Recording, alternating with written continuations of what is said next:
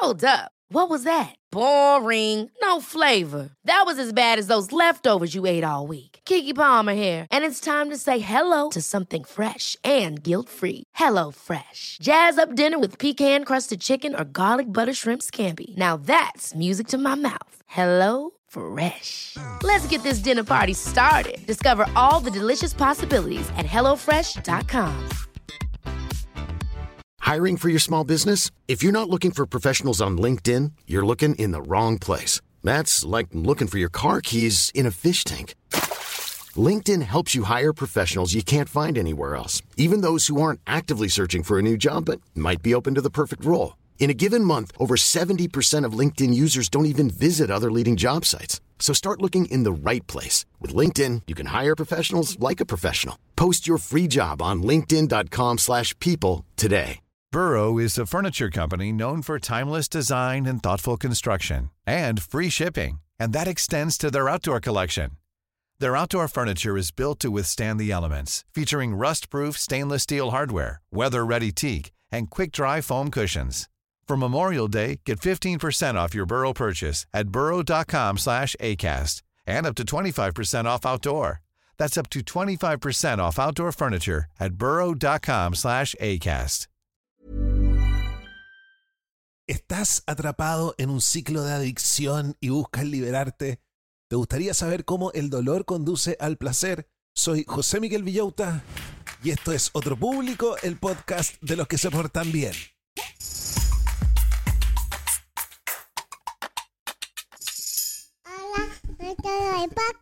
Hola a todos los del podcast, ¿cómo están brochachos? ¿Cómo están brochets? Yo estoy aquí absolutamente contento y absolutamente motivado porque si están escuchando esto el día viernes, yo voy camino a Santiago a juntarme por primera vez con todos los patrones en nuestros paseos mensuales.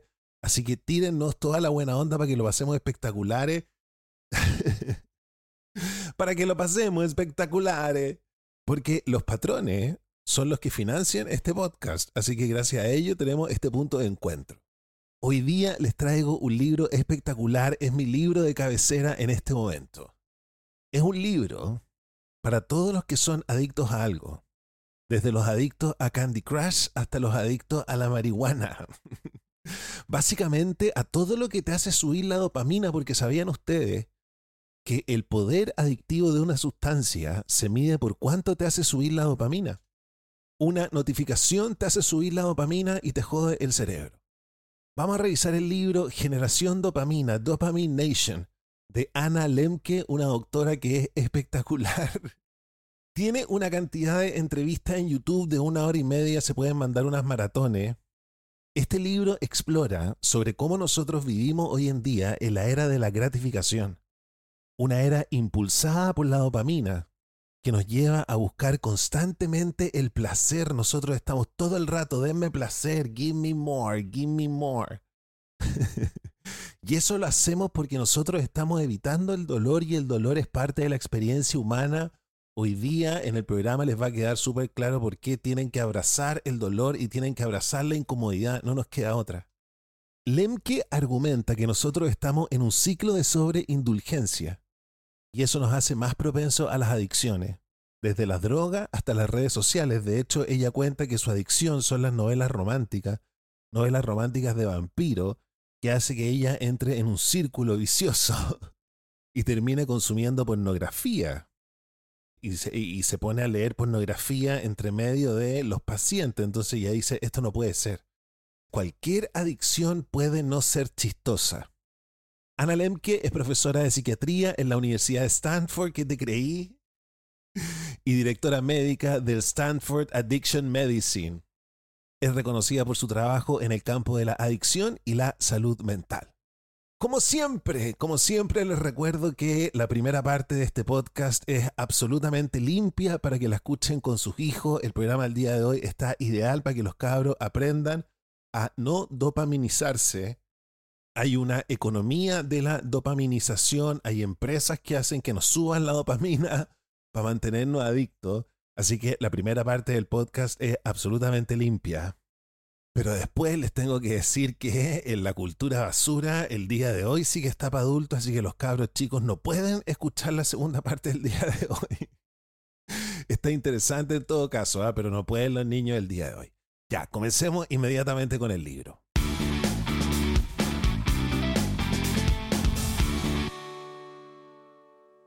El libro parte con la tesis de que nosotros vivimos en una era de sobreconsumo compulsivo. Nosotros lo único que hacemos es comprar. Tenemos cualquier problema, lo solucionamos comprando. Más encima hoy día nos llegan las cosas a la casa. Sacamos el teléfono, compramos algo y se solucionó el problema, la incomodidad se fue. Entonces nosotros nos hemos convertido en adictos al placer. ¿Qué es la adicción? La adicción se define como el uso sostenido y compulsivo de una sustancia o un comportamiento. Es decir, tener un hábito pésimo y todos nosotros luchamos contra un mal hábito. Y un factor de riesgo para la adicción es su fácil acceso. Si tenéis un mal hábito y tenéis la mala cuestión ahí cerca, estáis frito, estáis sonado. Tenemos comida en todas partes, tenemos pucho en todas partes. Las tasas de adicción están aumentando. A nivel mundial, el 70% de las muertes son causadas por enfermedades de riesgo como el tabaquismo, la obesidad y la falta de ejercicio. La búsqueda constante del placer nos ha alejado del dolor, ya nadie sabe lo que es el dolor y el dolor es súper importante, se ha utilizado en la historia como vamos a ver el día de hoy. El dolor también nos sana, el dolor físico. Ejemplo, el libro completo es precioso. Generación Dopamina es una especie de compendio de testimonios de varios ejemplos de adictos y cómo se mejoran. Una madre que después de ir a dejar a los hijos descorcha una botella de vino y está todo el día con la copa de vino. Un hombre que se queda despierto toda la noche para ver pornografía. Un estudiante universitario que no puede soltar el teléfono y no se puede poner a estudiar y eso tiene un efecto negativo ¿Y para qué hablar de la crisis de opioide en los Estados Unidos?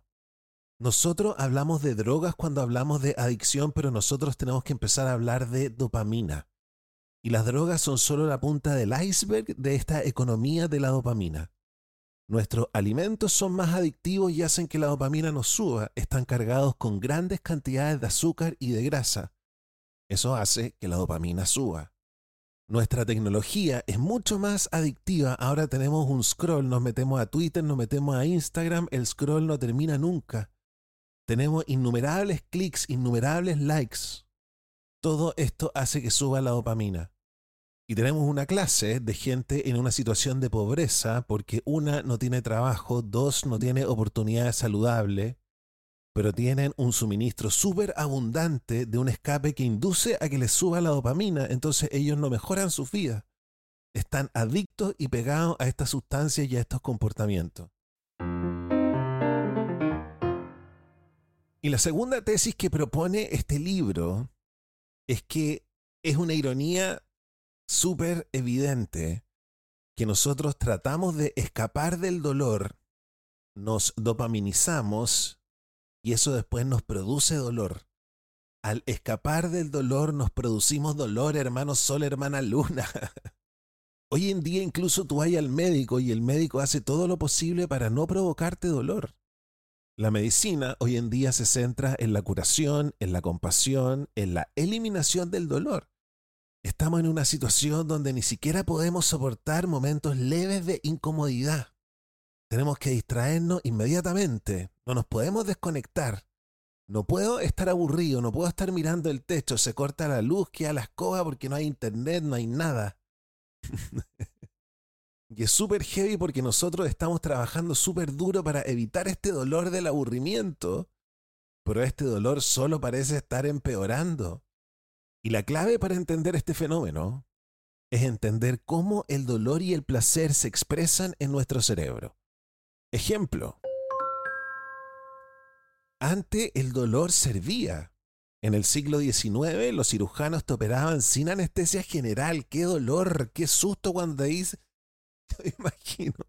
En esa época te decían, oye, te vamos a tener que operar. Nica, no. Pero ¿por qué lo hacían? Porque ellos pensaban que el dolor subía la respuesta inmunitaria. Pensaban que el dolor aceleraba el proceso de curación. Hoy en día, uno de cada cuatro norteamericanos, el 25% toma un medicamento psiquiátrico diariamente.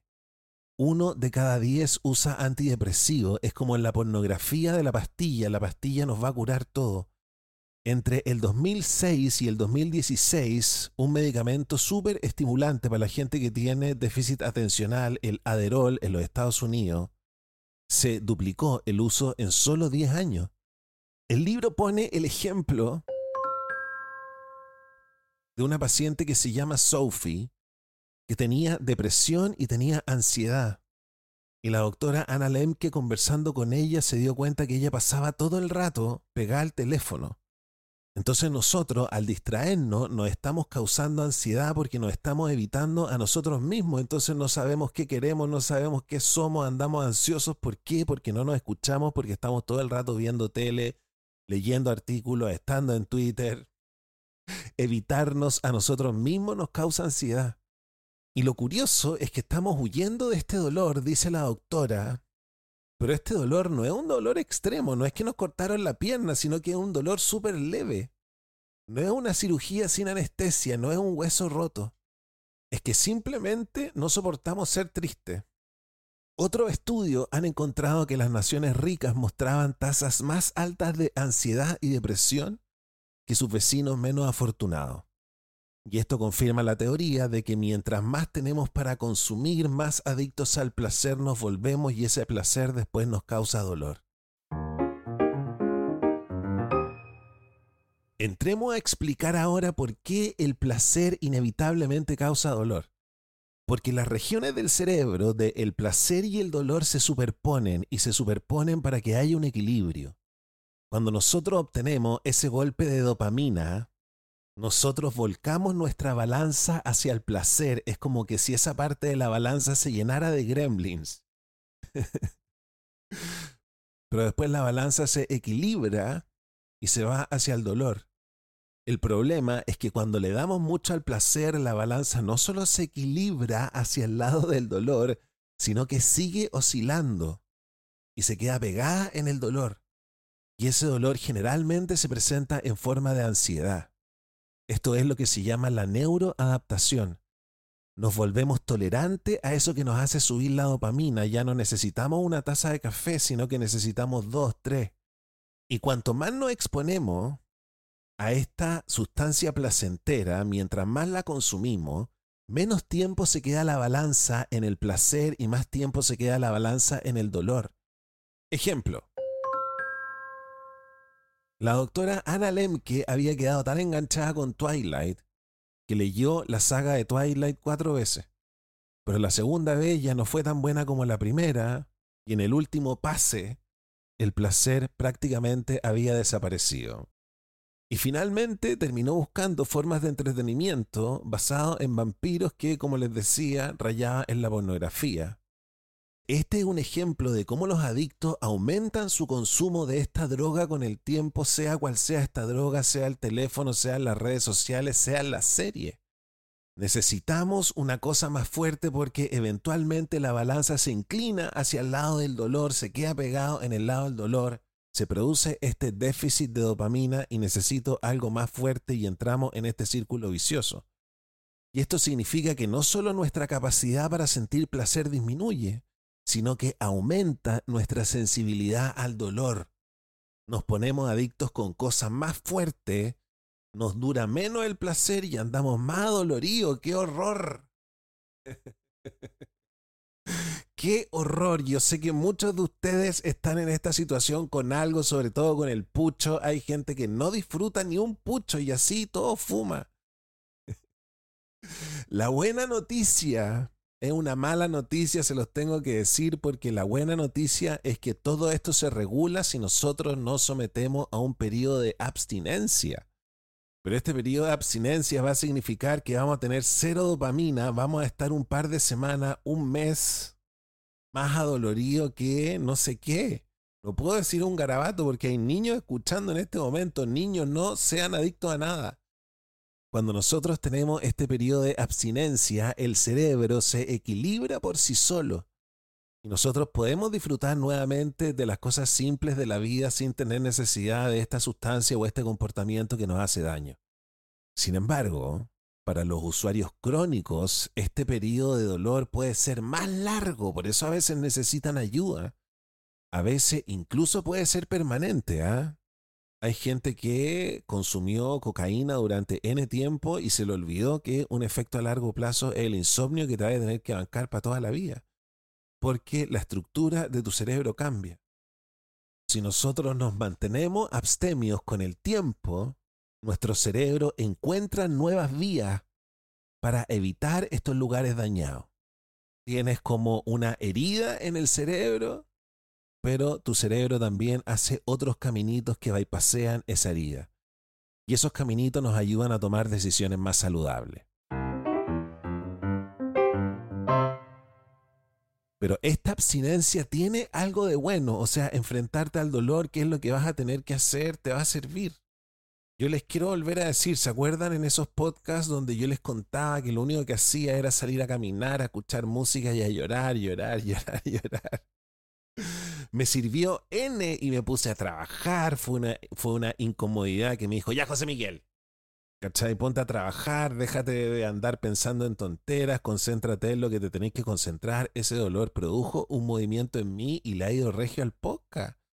Hemos doblado, chicos, quiero recordarles para que cachen lo contento que estoy. Hemos, hemos doblado las descargas, hemos doblado los auditores, nos pusieron en la parte más destacada de la tienda de Apple Podcast y todo eso en parte tiene que ver porque yo me banqué el llorar durante dos semanas y andaba insoportable.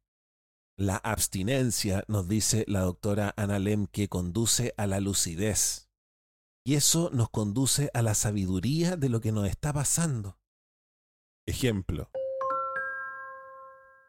Aquí hay un ejemplo de un caso súper interesante que pone el libro que es de Laila, que ella fumaba todos los días marihuana para lidiar con la ansiedad. Sin embargo, como fumaba todos los días marihuana, tenía su escala de placer-dolor. Muy poco tiempo en placer, todo el tiempo en dolor. Eso era ansiedad. Finalmente era la marihuana lo que le provocaba ansiedad. Y ella fumaba marihuana para sacarse la ansiedad. Dejó de fumar marihuana durante un mes para restablecer sus vías de recompensa. Y después de un mes se le fue la ansiedad y no volvió a fumar. Y esa es una ventaja que terminan teniendo los adictos. Un saludo para todos los adictos recuperados, porque ustedes tienen una sabiduría que nadie tiene, po. Ustedes ya saben lo que es vivir en un mundo de abundancia y el daño que eso provoca. Ustedes ya no tienen más ese problema, ¿cachai? Ustedes están solucionados con eso. El resto de la gente todavía está luchando.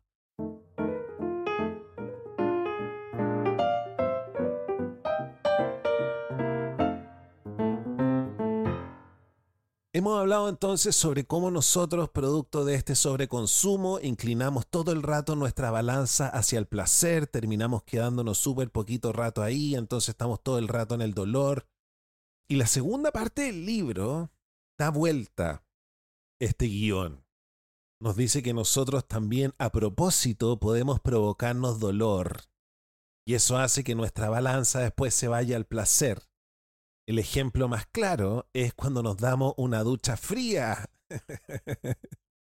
Esa ducha fría que nos provoca tanto dolor, pero se, han dado cuenta que los primeros días la ducha fría nos provoca dolor, después nos acostumbramos y nos damos una ducha fría de repente un poco largas, ¿no? Eso es muy raro.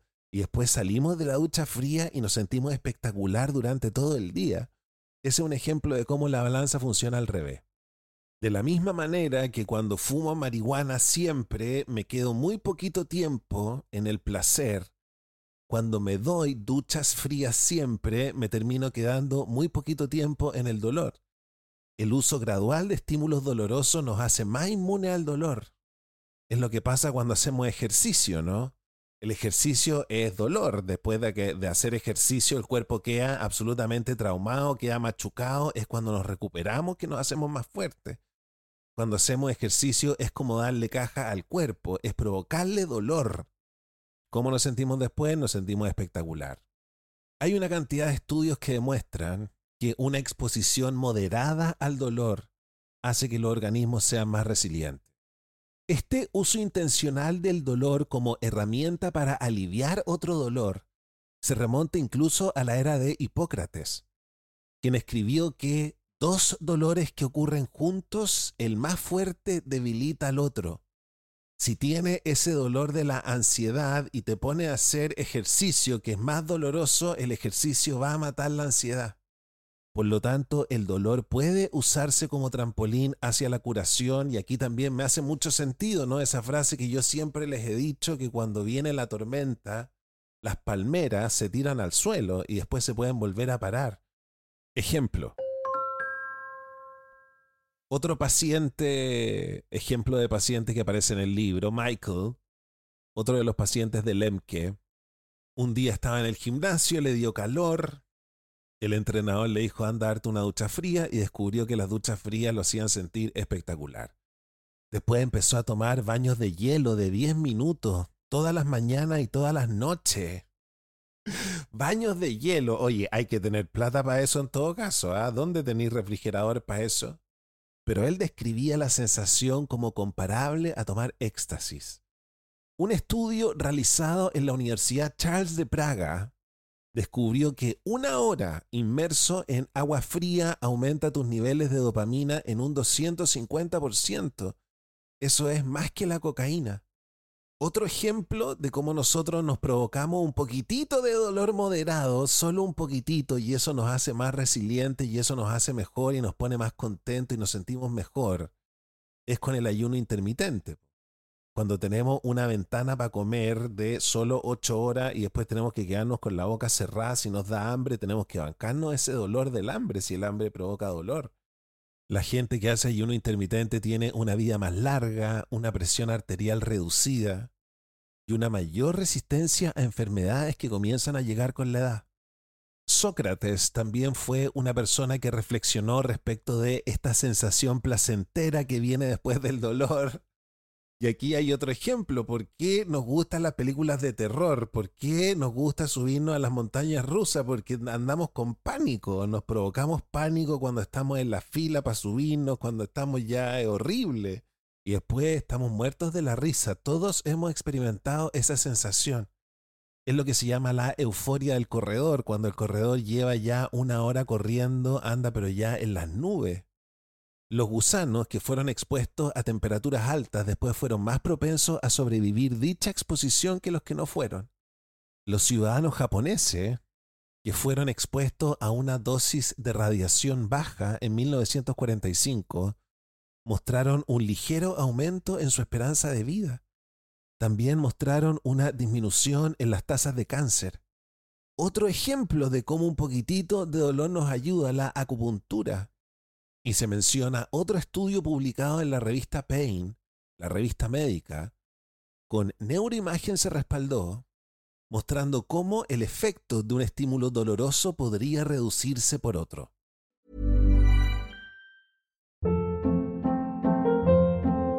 Hold up. What was that? Boring. No flavor. That was as bad as those leftovers you ate all week. Kiki Palmer here, and it's time to say hello to something fresh and guilt-free. Hello Fresh. Jazz up dinner with pecan-crusted chicken or garlic butter shrimp scampi. Now that's music to my mouth. Hello Fresh. Let's get this dinner party started. Discover all the delicious possibilities at hellofresh.com. Hey, Dave. Yeah, Randy. Since we founded Bombus, we've always said our socks, underwear, and t shirts are super soft. Any new ideas? Maybe sublimely soft. Or disgustingly cozy? Wait, what? I got it. Bombus. Absurdly comfortable essentials for yourself And for those facing homelessness. because one purchased equals one donated. Wow, did we just write an ad? Yes. Bombas. Big comfort for everyone. Go to bombas.com slash ACAST and use code ACAST for 20% off your first purchase.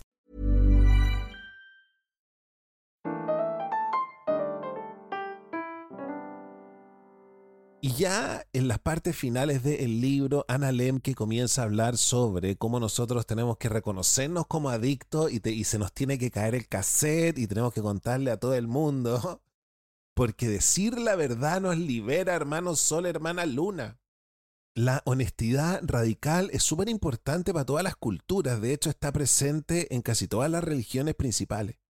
la honestidad radical es la piedra angular también de casi todos los programas de recuperación. Porque cuando nosotros decimos la verdad, potencialmente quedan expuestas nuestras deficiencias. Y nosotros podemos ver nuestras deficiencias, por ende nosotros podemos trabajar en ella, en oposición a cuando estamos viviendo una doble vida de adictos, cuando nadie me ve. De hecho, la doctora Ana Lemke terminó leyendo pornografía de vampiro porque, como les decía, tenía un libro Kindle. Entonces nadie sabía qué cochina tenía dentro de ese Kindle. Cuando nosotros hablamos con una honestidad radical, nos mantenemos responsables. Cuando nosotros hablamos con una honestidad radical, eso también promueve la intimidad. Eso es algo que mucha gente adicta necesita. Cuando nosotros hablamos en voz alta sobre nuestra vida de manera verdadera, eso nos permite vernos bajo una nueva luz. El problema es que muchos de nosotros tenemos susto a ser honestos porque creemos que la gente que nosotros queremos se va a burlar de nosotros si nosotros somos honestos. Sin embargo, justamente es esta vulnerabilidad que nosotros presentamos lo que hace que la gente se sienta más cercana a nosotros. Ejemplo. Acá hay otro ejemplo de otra paciente, María, una alcohólica en recuperación, miembro de Alcohólicos Anónimos, y un día abrió un paquete que estaba dirigido a su hermano, ahí había copete. Cuando su hermano la confrontó, María mintió y pasó toda la noche sin poder dormir. A la mañana siguiente, María decidió decirle la verdad y le pidió perdón. Y al hacerlo se dio cuenta de que no tenía que cargar más con sus mentiras, mentiras con las que cargaba todo el rato porque todo el rato estaba mintiendo, porque todo el rato estaba consumiendo, todo el rato estaba bebiendo.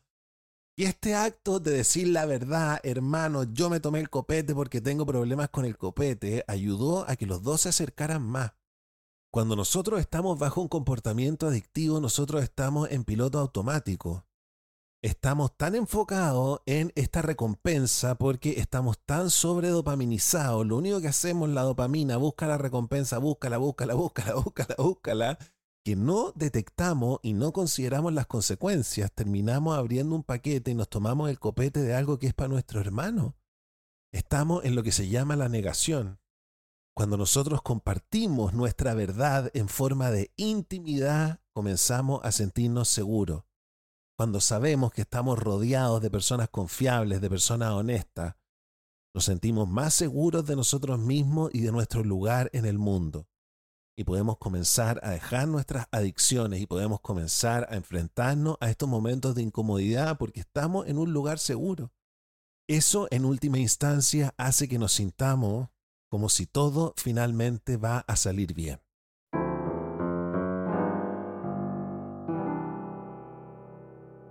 El libro no te lo manda a decir con nadie. ¿ah? Primero te dice, si querís curarte, te vaya a tener que bancar un periodo de abstinencia. Segundo, tenéis que decir la verdad. Y tercero, algo que me llamó mucho la atención es que el libro te dice te vaya a tener que bancar la vergüenza, porque la vergüenza también es importante.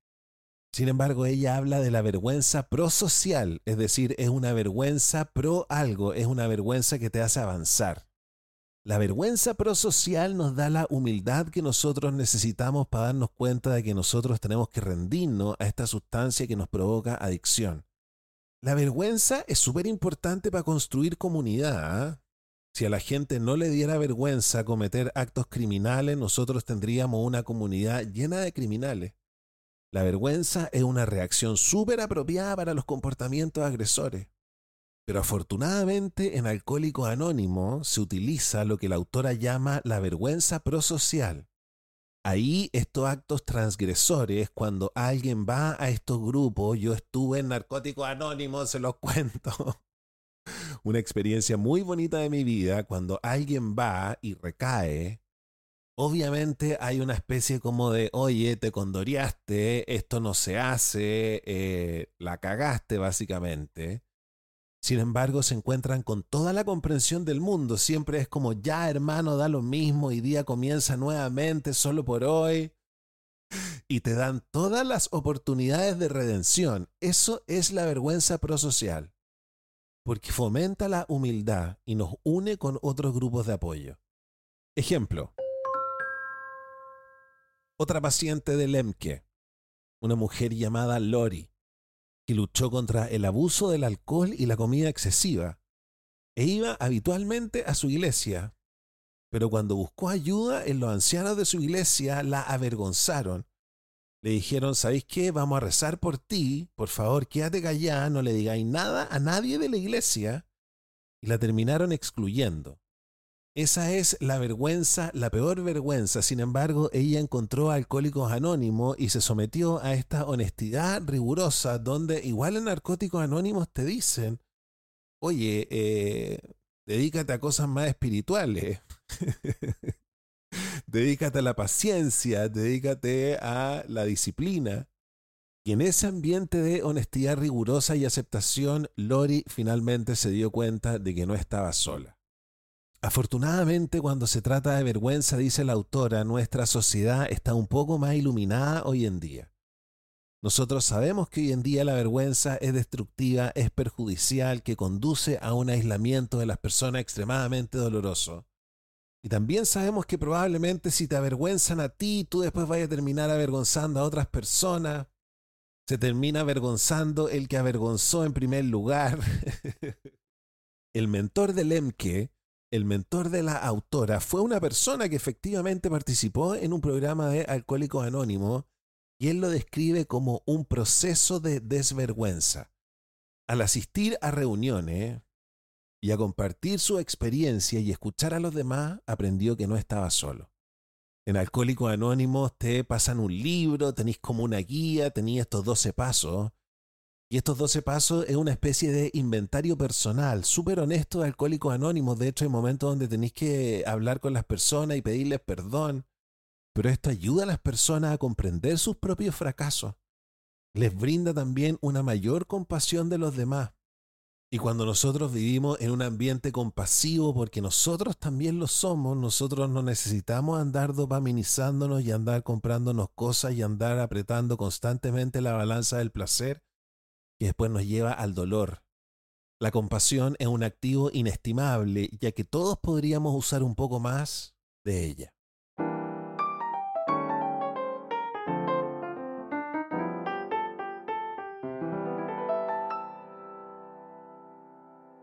¿Qué libro más bonito? ¿Qué libro más bonito? Vamos ahora con nuestra sección, el ranking de las 10 tareas accionables que nosotros podemos sacar de las ideas principales del libro Generación Dopamina. Está en español. ¿Cuál será la tarea que está en el número 1, número 1, número 1, número 1? En el número 10, exponerse gradualmente a los estímulos dolorosos. En el número 9, practicar ayuno intermitente o ejercicio regular.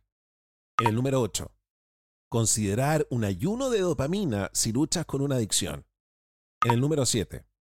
Ser consciente de las acciones y sus consecuencias si tienes comportamientos adictivos. Número 6. Buscar un entorno de apoyo si te sientes avergonzado. Número 5. Practicar la honestidad radical para ganar conciencia. Número 4. Buscar un grupo de apoyo si te sientes aislado por la vergüenza. Número 3 Equilibrar las escalas de placer y dolor a través de la abstinencia.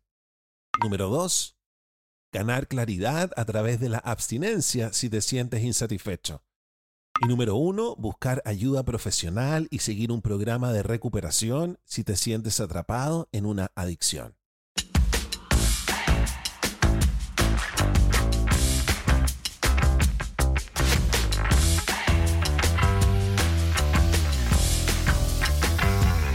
Ya que estamos hablando de que el ejercicio es una manera de provocarnos dolor, vamos con nuestra sección Deporte y Cerebro, donde estamos aprendiendo sobre cómo el ejercicio provoca en nuestro cerebro justamente un montón de cambios que hace que nos sintamos mejor, nos suben los niveles de serotonina, de dopamina basado en el libro Spark de John Ratey, que lamentablemente no tiene traducción al español. Deberíamos hacer algo, hacer una petición por internet, traduzcan el libro. Este libro destaca la influencia del ejercicio en la química cerebral y dice que es similar a la de los antidepresivos. El libro cita un estudio de 1999 de la Universidad de Duke, Este comparó el ejercicio con la sertralina. Yo estuve tomando sertralina. Los resultados mostraron que el ejercicio era tan positivo como la sertralina para reducir la depresión.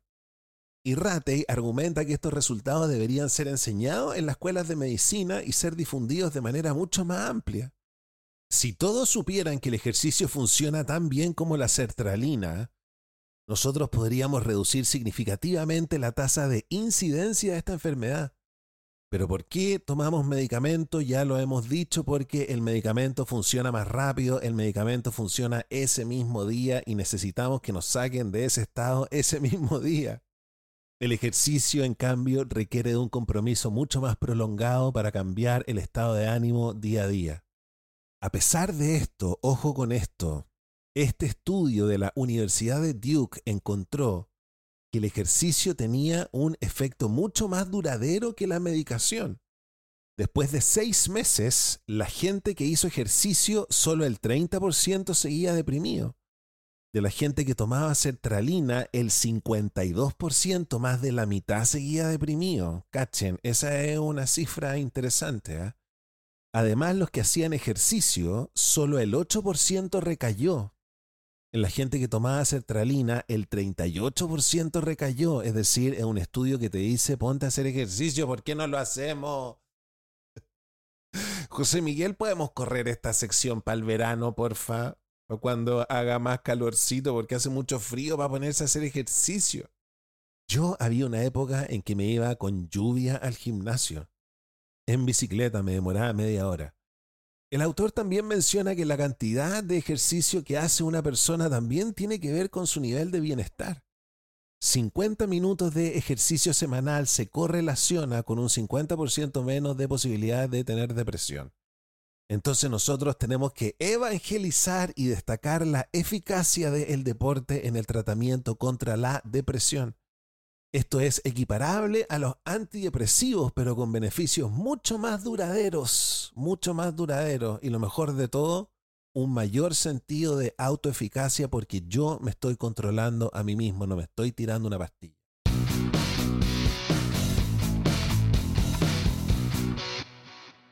Estamos llegando ya a la parte final de la parte limpia del programa, la parte informativa, la parte para que los padres escuchen con los hijos, para que aprendan, oye, qué manera de aprender cosas interesantes el día de hoy.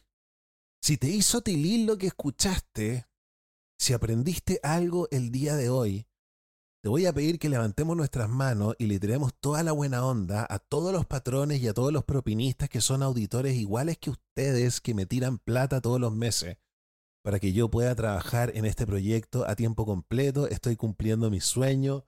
Muchas gracias patrones, muchas gracias propinistas, que el regaloneo esté exquisito esta semana, que les vaya bien en la pega, que la comida esté espectacular, que tengan una sensación de bienestar. ¡Oh! ¡Ah!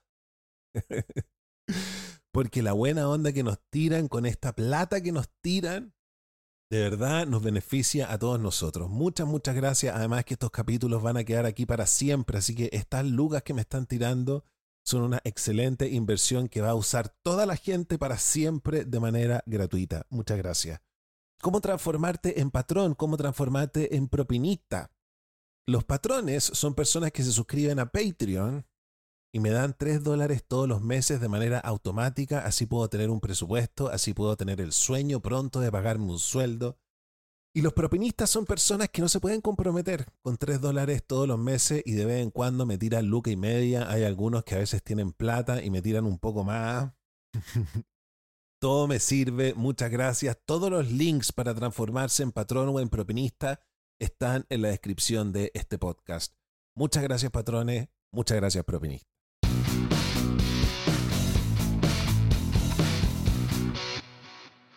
Ya, chicos.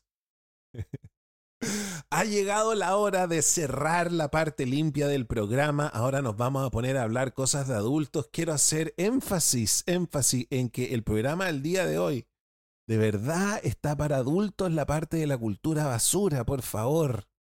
Niños, apaguen el podcast, padre. ¿Cómo podemos ser tan indecentes de tener un programa tan constructivo y terminar en la cloaca moral? Porque hoy día vamos con nuestra sección Los estudios culturales del pico.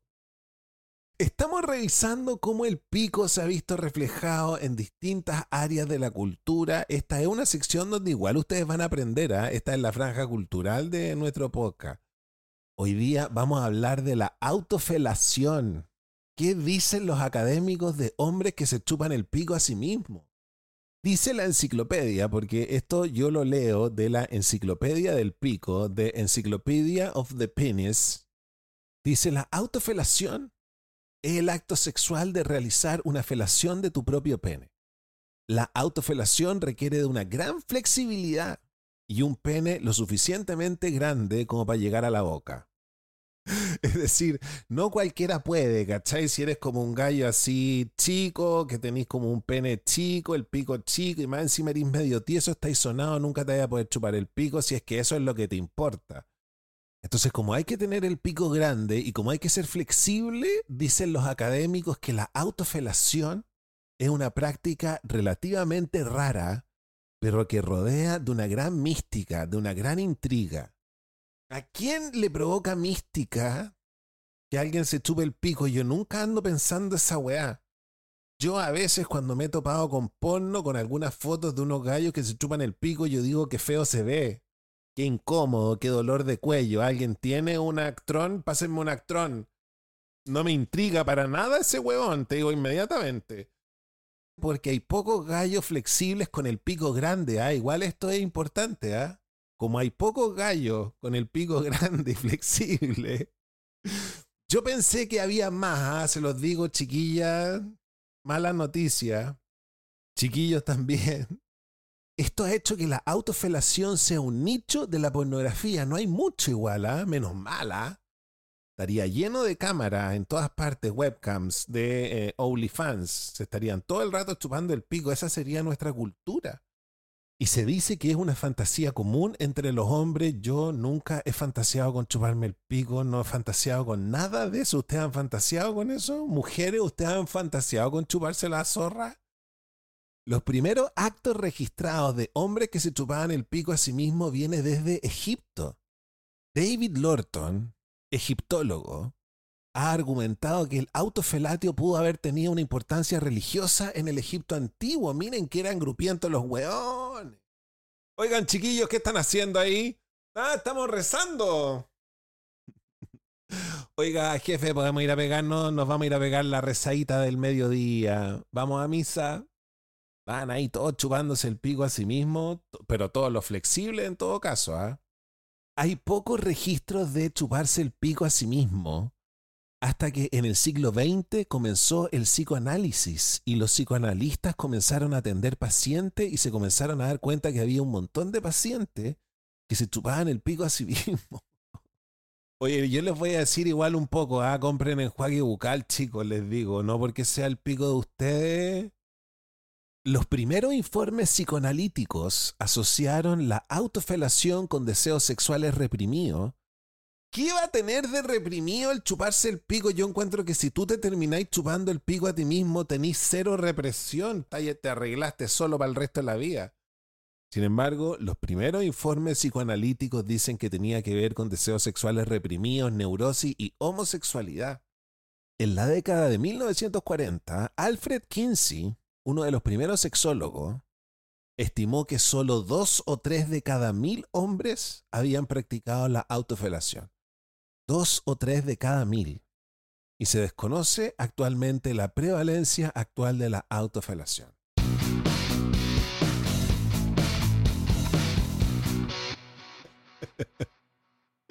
¿Aprendieron algo el día de hoy? Yo siento que en esta segunda parte no aprendimos nada. De hecho, se me borró todo lo que había aprendido anteriormente con el podcast, que es peor. Esta parte la vamos a tener que sacar.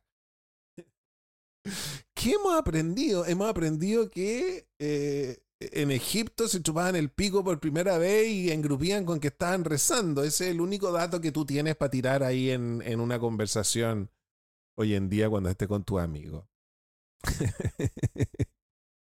nuestra sección, la cultura basura, a lo que están dedicados los escritores hoy en día, y esto se publica como un libro muy serio. Ya chicos, cuídense, cuídense, patrones. Acuérdense de revisar su correo electrónico porque están todas las indicaciones para nuestra junta de mañana, sábado 19, nuestro primer picnic. Cuídense, los quiero mucho y nos vemos el día lunes. Chao, chao.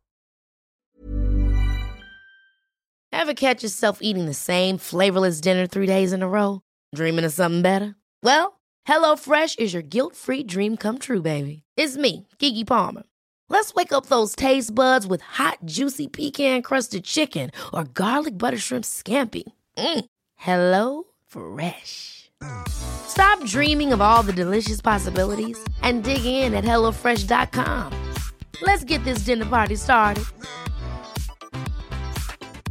Planning for your next trip? Elevate your travel style with Quince. Quince has all the jet setting essentials you'll want for your next getaway, like European linen, premium luggage options, buttery soft Italian leather bags, and so much more. And is all priced at 50 to 80% less than similar brands. Plus, Quince only works with factories that use safe and ethical manufacturing practices.